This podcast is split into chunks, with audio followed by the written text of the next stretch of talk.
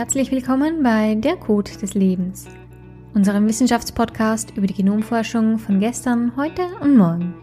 Mein Name ist Barbara Strobel und dieser Podcast wird präsentiert von GHGA, dem Deutschen Humangenom Phenom Archiv.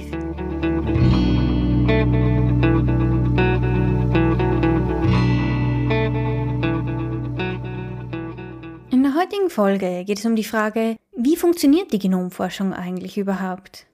Also wie kommen wir von diesem Buchstabensalat an drei Milliarden Basen zu einem konkreten Genetikwissen? Was das alles mit leuchtenden Quallen zu tun hat, erfahrt ihr in dieser Folge. Stellen wir uns vor, wir haben eine Häkelanleitung in einer Fremdsprache. Zusätzlich haben wir aber auch eine Person, die diese Häkelanleitung lesen und auch häkeln kann. Wir wüssten gerne, wofür diese Anleitung steht, geben die Anleitung also an die Person und herauskommt ein Teddybär. Jetzt sind wir aber noch neugierig und wüssten gerne, welcher Abschnitt ist denn eigentlich die Anleitung für welchen Teil des Teddybärs? Wir überlegen ein bisschen, wie wir das herausfinden könnten und schneiden dann einfach einen Teil der Anleitung aus. Diese neue Anleitung geben wir dann wieder an die Person, die häkelt wieder und herauskommt ein Teddybär, dem ein Ohr fehlt. Wir wissen also, dieser Abschnitt ist die Anleitung für das Ohr. Anstatt etwas auszuschneiden, können wir auch einfach einen Teil der Anleitung verändern. Zum Beispiel könnte dann herauskommen, dass es jetzt kein Braunbär mehr wird, sondern ein Eisbär. Oder es wird eine andere Watte verwendet. Dann würden wir auf Anhieb erst einmal gar nichts merken, später beim Waschen würde dann aber diese Veränderung entdeckt werden. Vielleicht haben wir auch eine weitere Anleitung, zum Beispiel von einem kleinen Hasen, und von dem wissen wir bereits ein paar Abschnitte.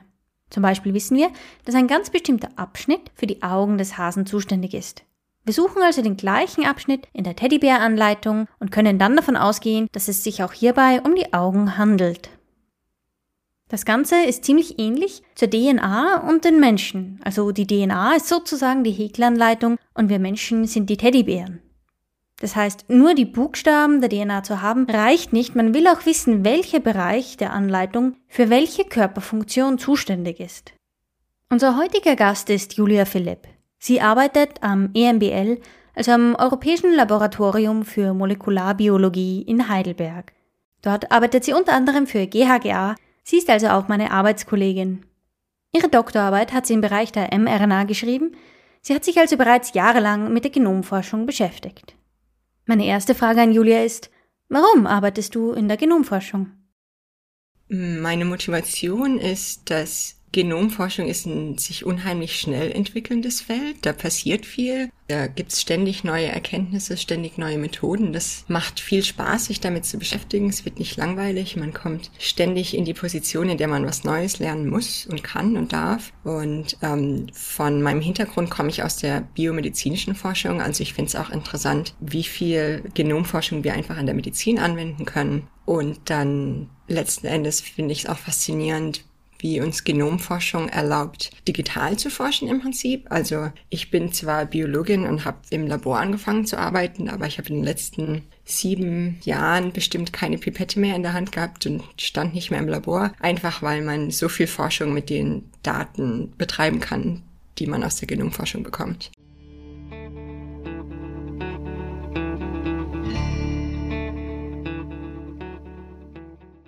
Bevor wir nun in die möglichen Methoden der Genomforschung eintauchen, nochmal eine kurze Erklärung, wie unser Körper eigentlich funktioniert. Also wie man von der DNA zu den konkreten Körperfunktionen kommt. Julia hat dafür ein tolles Gleichnis. Also am liebsten erkläre ich den Weg von der DNA bis hin zum Protein mit der Analogie einer Autofirma. Also wenn wir uns überlegen, eine Autofirma hat die Möglichkeit, viele verschiedene Autos zu machen. Das ist deren Produkt und das wäre in unserem Fall die verschiedenen Proteine. Dann hat diese Autofirma einen Tresor irgendwo stehen, der die Anleitung für alle Autos enthält. Und das wäre unsere DNA. So, und wenn wir jetzt ein Auto produzieren möchten, dann würden wir in diesen Tresor gehen und würden uns eine Kopie von der Anleitung machen. Ähm, weil die Originalanleitung ist wertvoll, die wollen wir nicht verlieren, deswegen wollen wir sie nicht aus dem Tresor rausnehmen. Das heißt, wir machen uns eine Kopie und dann schauen wir uns genau an, welches Auto möchten wir eigentlich machen und welche Teile brauchen wir dafür. Also wir brauchen vier Räder, wir brauchen den Motor und das Dach etc. Und dann können wir aus der Kopie, die wir gemacht haben, nochmal die richtigen Teile zusammensuchen. Das ist ähm, der Prozess des DNA-Ablesens in die Prä-mRNA und die kann dann nochmal bearbeitet werden, zusammengeschnitten werden zur mRNA, der Messenger-RNA. So, und dann nehmen wir unsere fertige Kopie, die alle Teile enthält, die wir möchten, aber nicht die Teile, die wir nicht möchten, und gehen raus in die Fabrikhalle. Und dort haben wir 3D-Drucker stehen. So, und jetzt nehmen wir unsere Kopie und geben die an diesen 3D-Drucker weiter. Diese 3D-Drucker, das sind die Ribosomen und die benutzen unsere Anleitung und die Bausteine, die in der Firma herumschwirren und setzen dann diese Autos zusammen. Und also diese Ribosomen in unserem Körper lesen die mRNA ab. Das ist die Kopie, die aus dem Zellkern von der DNA kommt. Und wir haben diese Eiweißbausteine in der Zelle rumschwimmen. Die setzen die dann in der richtigen Reihenfolge zusammen und machen damit Proteine. Das fertige Auto entspricht also einem Protein in unserem Körper. Aber was war ein Protein nochmal genau? Ein Protein ist ein komplexeres Molekül, also eigentlich ein Eiweiß, auch wenn das mit den Eiweißen, mit denen wir uns in der Ernährung beschäftigen, vielleicht nicht unbedingt übereinstimmt. Aber im Prinzip ist es ein größeres Molekül, basierend aus vielen ähm, Unterbausteinen, die können unterschiedlich angeordnet sein und eine Funktion in unserem Körper oder in unseren Zellen ausüben. Zum Beispiel das Enzym Laktase ist ein Protein, ein bestimmtes Protein, das chemische Prozesse ähm, unterstützen kann. Und wir wissen ja zum Beispiel, dass die Funktion von Laktase ist eben Milchzucker zu verdauen. Das wäre ein Beispiel für ein Protein. Die DNA wird in einen kodierenden Bereich und einen nicht kodierenden Bereich unterteilt. Was ist da eigentlich der Unterschied? Unter kodierendem Bereich versteht man eigentlich einen Abschnitt in der DNA, also in unserem Erbgut, der für ein Protein kodiert. Also das heißt, die DNA wird von einer kleinen molekularen Maschine abgelesen und ähm, enthält Instruktionen, wie eine andere molekulare Maschine, also ein Protein, gebaut wird. Das ist ein kodierender Bereich. Und ein nicht kodierender Bereich kann auch Informationen enthalten, aber kodiert nicht für Proteine. Also, die Informationen, die da enthalten werden, sind vielleicht eher regulativ. Also soll irgendeine Funktion hochgeschaltet werden, soll eine Funktion runtergeschaltet werden, angeschaltet werden, ausgeschaltet werden.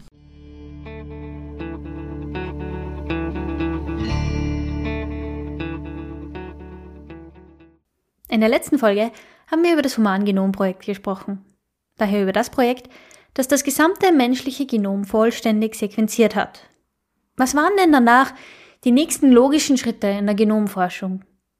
Also zum einen hat man gar nicht alles so gut sequenzieren können, wie man es erwartet hat. Also da waren Abschnitte im Genom, die viel schwieriger experimentell zu sequenzieren waren, als man erwartet hat. Das war zu dem Zeitpunkt, als das Genomprojekt als fertig erklärt wurde, auch gar nicht vollständig gemacht. Ich glaube, man war, hat nur so 99 Prozent der Buchstaben sequenziert. Ähm, zum anderen, genau, hat man die sogenannten proteinkodierenden Abschnitte, also Buchstabenfolgen, die ähm, abgelesen werden und in, in eine Eiweißstruktur oder ein Protein übersetzt werden, die hat man identifiziert. Aber dabei hat man auch gemerkt, wie wenig diese Genabschnitte eigentlich in unserer DNA, in unserem Erbgut ausmachen. Und dass es noch viel längere Abschnitte gibt, die ähm, gar nicht proteinkodierend sind. Und da war natürlich eine der großen Fragen, was sind denn diese Abschnitte? Also diese fast 99 Prozent des Erbguts, die nicht für Proteine kodieren. Wie funktionieren die? Was steht da drin? Was bedeuten die für uns als Menschen? Und in den 60ern, 70ern hatte man noch die Idee von wegen, das ist Junk-DNA, also Müll, da steht gar nichts drin. Den Begriff benutzt man heute eigentlich nicht mehr. Also heute weiß man oder geht man davon aus, dass viele dieser Abschnitte Funktionen haben, auch wenn wir sie vielleicht noch nicht alle kennen.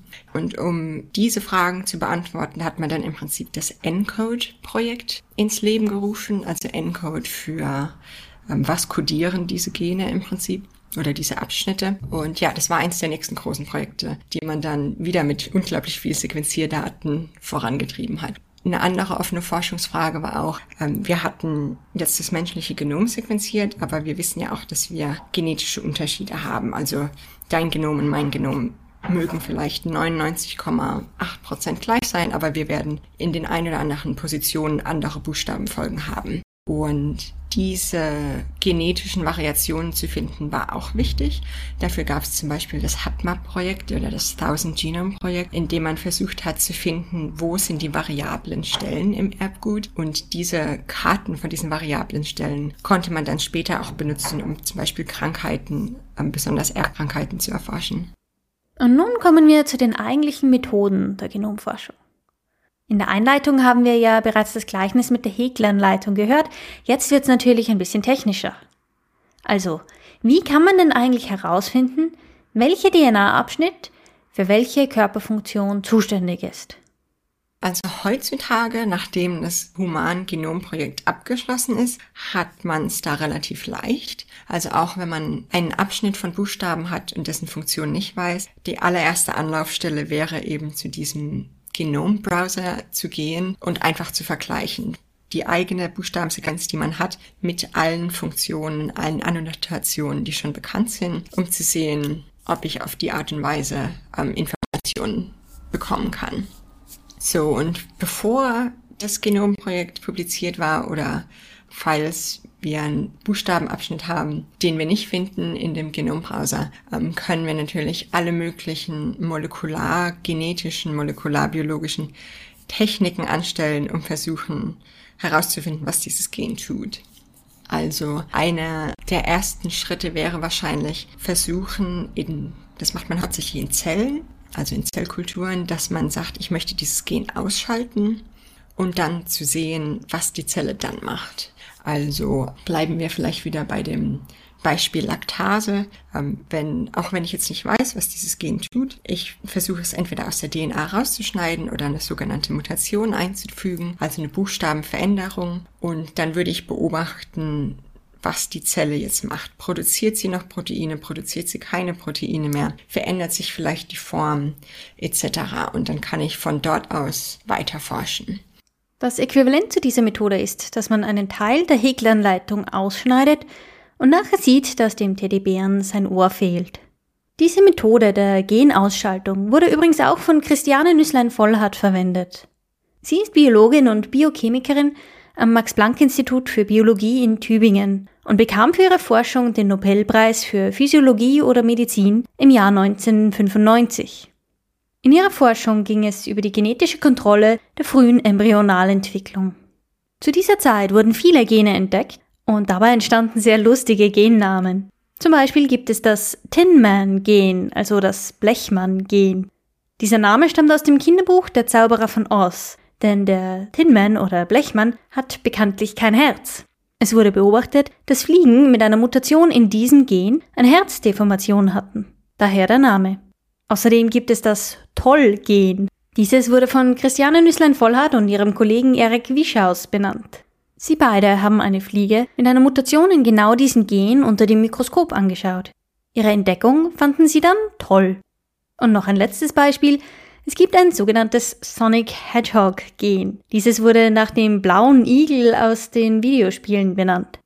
Ein Fehler in diesem Gen führt in einem Fliegenembryo zu einem stachelartigen Gebilde. Übrigens passiert genauso eine Genausschaltung bei vielen seltenen Erkrankungen. Daher ein Gen funktioniert nicht richtig, wodurch dann zum Beispiel ein Protein fehlt und dadurch wird man krank. Mehr Details dazu gibt es in der nächsten Folge. Aber welche weitere Methoden, um die Funktion eines Gens herauszufinden, gibt es denn noch? Was man auch machen kann, ist ganze Art Schnappschüsse aufnehmen von allem, was gerade in der Zelle passiert. Also zum Beispiel das Transkriptom analysieren, also die mRNAs, die produziert werden, um zu sehen, ob sich da was verändert, basierend auf den Veränderungen in dem Genom. Für diesen Prozess ist unser Gleichnis mit der Häkleranleitung fast ein bisschen zu einfach. Allerdings können wir das Gleichnis mit der Autofirma verwenden. Das Transkriptom entspricht den Kopien, die man von der ursprünglichen Anleitung macht. Daher, wenn auf einmal gewisse Kopien nicht mehr angefertigt werden, kann man auch davon ausgehen, dass die Zelle nicht vorhat, diesen Autoteil zu bauen. Genau, ansonsten gibt's auch die Idee von Reportergen zum Beispiel. Ähm, da kann man Genabschnitte ersetzen mit Sachen, die man schon kennt. Also zum Beispiel ähm, gibt es Genabschnitte, die für fluoreszierende Proteine kodieren, wie zum Beispiel in, in fluoreszierenden Quallen. Den Genabschnitt kennt man. Also kann man den zum Beispiel einsetzen ähm, hinter die regulierenden Sequenzen des Gens und dann beobachten, wie sich dieses Leuchten in den Zellen verändert. Und daraus kann man zum Beispiel schließen, wann dieses Gen benutzt wird. Wird es immer nur einmal in 24 Stunden benutzt? Wird das alle 10 Minuten benutzt? Ist das konstant an? Das wäre, wie wenn man bei der Häkelanleitung für den Teddybären einen Farbwechsel einbaut. Nachdem er gehäkelt wurde, können wir nachsehen, wie oft dieser Faden mit der neuen Farbe verwendet wurde. Überhaupt nie nur einmal oder war es eine Stelle, die immer wieder wiederholt werden musste, also man sieht den neuen Faden immer wieder. Für diese Methode mit dem Leuchtgen gab es übrigens sogar einen Nobelpreis, und zwar 2008 in Chemie. Dieser wurde sowohl für die Entdeckung des Gens als auch für die Entwicklung als essentielles Werkzeug in der Biologie vergeben. Dieses Gen ermöglicht, unsichtbare Prozesse sichtbar zu machen, so zum Beispiel die Entwicklung von Nervenzellen oder auch die Ausbreitung von Krebszellen. Wie wichtig dieses Gen ist, sieht man zum Beispiel daran, dass es mehr als 300.000 Publikationen gibt, die das GFP-Gen erwähnen, wenn man auf der NCBI PubMed Suchplattform nach Publikationen sucht. Mit diesen vielen verschiedenen Fragen kann man dann so ein bisschen zusammenpuzzeln und herausfinden, was ein Gen eigentlich tut. Ist es auch möglich, nur statistisch, also ohne Laborversuchen, gewisse Funktionen herauszufinden? Klar, also zum einen kann man Computer oder Software unglaublich gut zu vergleichen einsetzen. Also zum Beispiel, wenn ich einen Abschnitt habe und ich weiß nicht, was der tut, dann kann man gegen Datenbanken zum einen zum Beispiel ähm, den Genombrowser vergleichen, wie ähnlich sind sich diese zwei Abschnitte und kann ich daher eine Funktion ableiten. Das gleiche funktioniert auch mit anderen ähm, Lebewesen.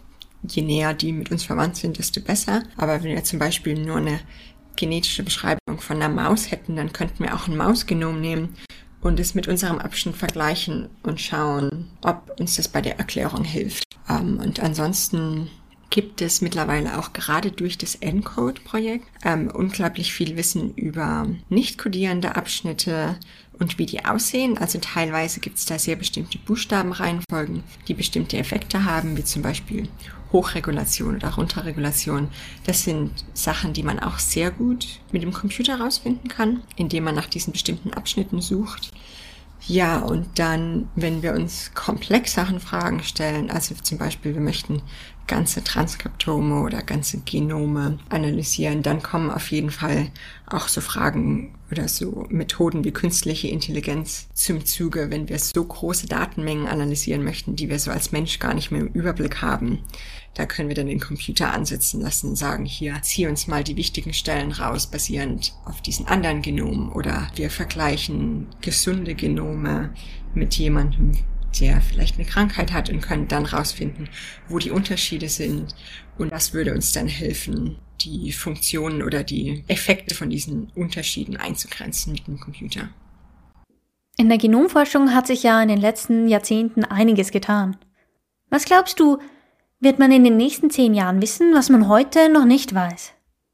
Ich glaube, man könnte zum Beispiel doch einiges an Regulationen noch rausfinden. Also zum Beispiel auch, woran ich in meiner Doktorarbeit gearbeitet habe, vielleicht kann ich das ganz kurz einschieben, waren so Fragen wie das menschliche Genom und das Genom von Menschenaffen ist ja auch unglaublich gleich. Und trotzdem sind wir so unterschiedlich und haben unterschiedliche Fähigkeiten. Und das Gleiche gilt natürlich auch zwischen Mensch und Mensch. Und ich glaube, da können wir noch sehr viel erfahren, was die regulativen Abschnitte sind, die im Einzelnen bestimmen, was uns so individuell macht oder was uns vielleicht doch von Menschenaffen abgrenzt. Da können wir, glaube ich, in den nächsten zehn Jahren noch viel erreichen. Glaubst du, man wird in Zukunft je das gesamte menschliche Genom verstehen? Meine optimistische Hoffnung ist auf jeden Fall, dass wir das können. Also jetzt letzten Jahres im Mai wurde ja endlich das komplette menschliche Genom publiziert ähm, alle drei Billiarden Buchstaben endlich aufgeschrieben.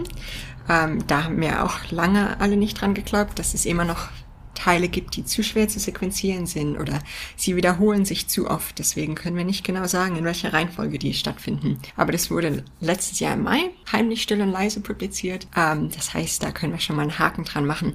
Die andere Frage ist natürlich, können wir jeden einzelnen Abschnitt verstehen? Ähm, aber ich denke auch mit, mit jeder Iteration von neuen Methoden, die da aufkommen, wird man bestimmten Abschnitten wieder neue Erkenntnisse abgewinnen können. Also ich glaube schon. Das Problem an diesem, das ganze Genom verstehen ist, glaube ich, auch, dass ähm, verschiedene Teile des Genoms miteinander interagieren. Also wir hatten ja schon von sogenannten regulativen Abschnitten gesprochen, die Gene einschalten und ausschalten können oder aufdrehen und abdrehen können. Ähm, und da gibt's einfach unglaublich viele Wechselwirkungen, die teilweise auch zwischen Abschnitten passieren, die gar nicht direkt nebeneinander liegen, sondern die vielleicht durch ihre Verknüllung und Aufwindung im Zellkern dann erst miteinander interagieren.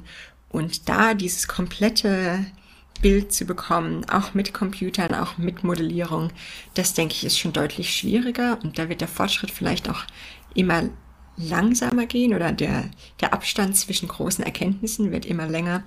Aber ultimativ glaube ich schon, dass wir das erreichen können. Das nächste Mal, wenn ihr etwas häkeln wollt, ein Auto zusammenbaut oder einfach versucht, ein IKEA-Regal aufzustellen, denkt daran, wie wichtig es ist, eine Anleitung auch wirklich zu verstehen. Aber was passiert, wenn eine Anleitung einen Fehler hat? Viele Krankheiten basieren auf genetischen Fehlern.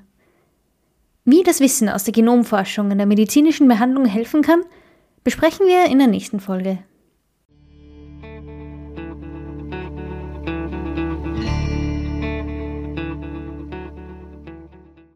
Welche Tricks der Genomforschung kennt ihr so? Antwortet uns auf unserer Homepage www.ghga.de